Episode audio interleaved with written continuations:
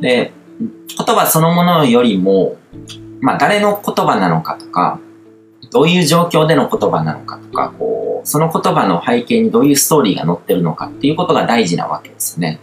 で、これは相手から言葉を受け取るときも同じで、自分がこう相手に伝えるっていうときももちろんそうなんですけども、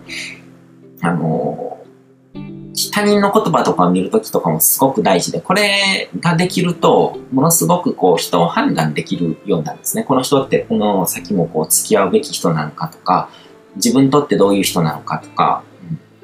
で、まあ、佐野系スピーチャル的には、自分が言葉を使うときにも、こう、相手から言葉を受け取るときも、必ずコンテクストの方を見るっていう、その、あの世の情報を読み取るっていうことを意識して、で、それを訓練して当たり前に使いこなせるようになるべきなんですね。うん、だから、あのー、僕が左脳系って言ってて、こう、右脳的な感覚だけの人とかをちょっとこう、揶揄したりとかするのって、やっぱりそこの部分が大事で、両方、脳って両方入ってるわけですね。感覚も理性も。うん。だから、両方うまく使いこなせるようになる必要があって、で、言葉っていうものの扱いに絶対長けないと、その、人としての能力っていうのは磨かれていかないんですよね。苦手だからとかじゃないんですよ。こう、苦手だったら鍛えたら上手くなるわけなので、で、それができないと、人としてのこう、生産活動ですね。何か現実創造とかっていうものがどうしても弱くなってしまって、うん。だか別に、あの、その人がそれでいいっていうふうになったら別に僕は構わないんですけども、そういう人はあんまりこの、ここまで佐野系スピーチャルアカデミーも受講してないとは思うんですけども、こんな理屈っぽい言葉いっぱい紡ぐような ものとかって、こう、頭が混乱して苦手だっていう人とかって、ここまで多分見てないと思うんで、うん。でも、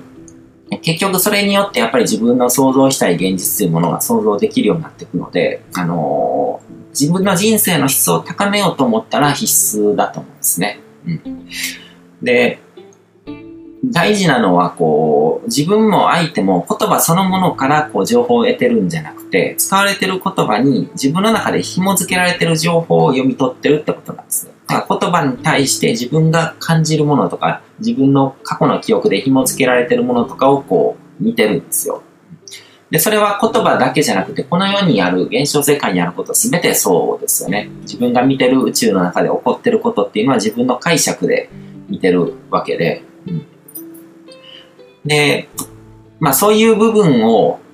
認識していないと、こう言葉のやりとりでのこう誤解が起こってくるわけですね。で、逆にそこを認識していれば、この世にいながらあの世の情報を読み取れる人になるんですね。で、これが結構こう、佐野系スピーチャルの中でのこう、大きなテーマにもなってくると思うんですけども、うん。ただ前回あたりから結構革新的な話にはなってると思うんですけども、とにかくこう、あの、あの世の情報を読み取れる人になる。そこ、あの世の情報を自由にこう、使いこなせるようになる。で、あの世には無限のエネルギーがあって、すべての可能性が秘められてるんですよ。で、それを現象化しようと思ったら、やっぱり言葉の扱いとかにたける必要があるし、こう、この世の論理っていうのを学んで、だから、例えば重力の法則とか理解してないといけないわけですね。の、こう、意識の中では物がこう浮き上がったりとか空飛んだりとかが自由にできるような世界があったとしても、現象世界には物理法則があって重力の法則があって、地球上で生きてる人は地球に引っ張られてるっていうルールがあるわけですよね。じゃあそれを理解して、でも、こう、空気とかのこう、翼の形とかをこう工夫して、こう、揚力とかを作ると空を飛ぶことができるとか、その、まあ、ドローンみたいなものとか使えば空を飛ぶことができるとか、あの、そういう世界についての理解があって、そのルールを理解した上で、その脳内で描いてることとかを実現しようと思ったらどういう方法があるかっていうことを組み立てることによって、あの、いろいろとできることが広がっていくわけですね。あの、お金を引き寄せるっていうのも同じで、あの、ビジネスのルールとかそういうもの、投資とかそういうものとかのルールとかを分かってるから、こういうことをすればこれくらいのお金がこうもらえるとか、こういうふうに、こういうビジネスをすればこのくらいお金が儲かるとかっていうことが分かってれば、自分の能力とか影響力とかそういうものとかに応じて自由にお金を引き寄せることができるわけですね。うん。で、その、この世にいながら、あの世の情報を読み取るっていうのは、これは、こう、共感覚とかでこう脳が混戦してて、こう、そういう気持ち悪い感覚がなんかこう変な、こう、霊で、幽霊が見えるみたいな感じで、こう視覚情報で見えるとかっていう、その霊が見える人ですね。そういう能力を持ってる人っていうよりも、よっぽど役に立つ能力だと思うんですよ。その目で見えるっていうのは、たまたまこう、脳が混戦してそういう情報を目で受け取ってしまってるけども、それの意味は分かってないわけですね。けど、この言葉に注目して、そのあのようなエネルギーとかそういうものとか情報とか読み取れるようになれば、それが何なのか、どういう意味を持ってるのかっていうことも、ちゃんと理性的に分かった上でその情報が分かるってことなんで、うん。でしかもこれってこう訓練していけば誰でも鍛えられるものなんですね。うん。まあ理屈とかメカニズムとかが分かってるっていうことがやっぱり大事で、で、こう、訓練していくと体感覚とかともリンクしてくるんですね。だからその、まあ、だなんか僕で言うとこう、こう、人からこう、こういう儲け話があるよとかって言われて、でもそのビジネスのモデルとかがなんかこう、あの、あんまりこう、価値とかが循環しないなとか、こう、これって一方的に搾取するような形になってるなとかっていうのが、もう気持ち悪い感覚としてわかるんですよ。なんかワクワクしないとか、僕がビジネスとかで参入したりとかするのって基本的にやっぱりこう、喜ぶ人がたくさん出るとか、あの、感謝っていうものがこう、たくさん生み出されるなとかっていうものとかっていうのは、こう、それに関わってるとワクワクするっていう感覚があるわけですよ。でも、なんか他人を騙してるなとか、こう、あの、うん、何かこう、一方的に搾取するような形になってるなとかっていう話とかだと、こう、ワクワクしないどころかなんかこう、気持ち悪い感覚があったりとかするんですけど、そういうものがリンクしてくるんですね。体感覚でもわかるし、で、話を聞いてみれば、あ、ここが気持ち悪い部分なんだなっていうこともちゃんと理性的にわかるし、で、嘘をついてる人っていうのが感覚で分かったりとか、こう、騙そうとしたりとか、こう、こちらからエネルギーを奪おうと思って、こう、近づいてくるような人とかっていうのも、理性的な感覚と同時にそういう体感覚とか、両方で分かるんですね。うん。で、まあ、相手に対してもこう、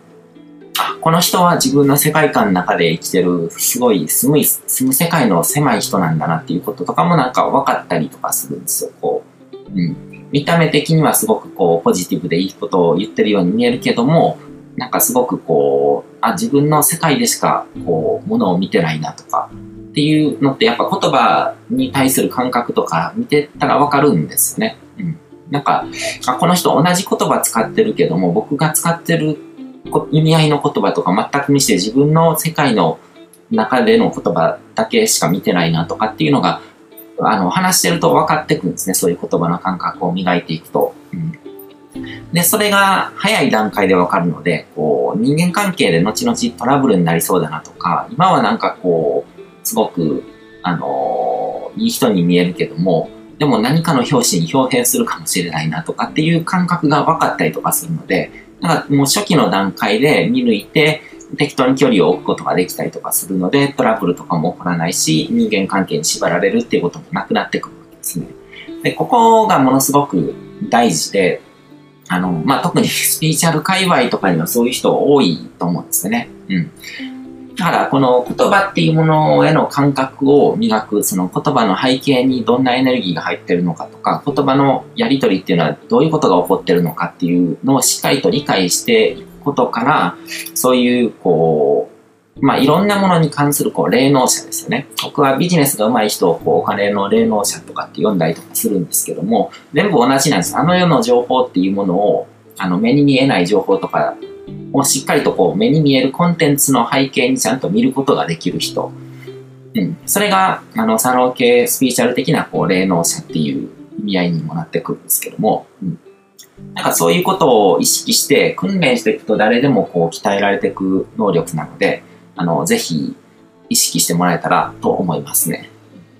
ということで、えっ、ー、と、今回はここまでにしようと思います。次回は、あの、結界を張るっていうことについて語っていく予定です。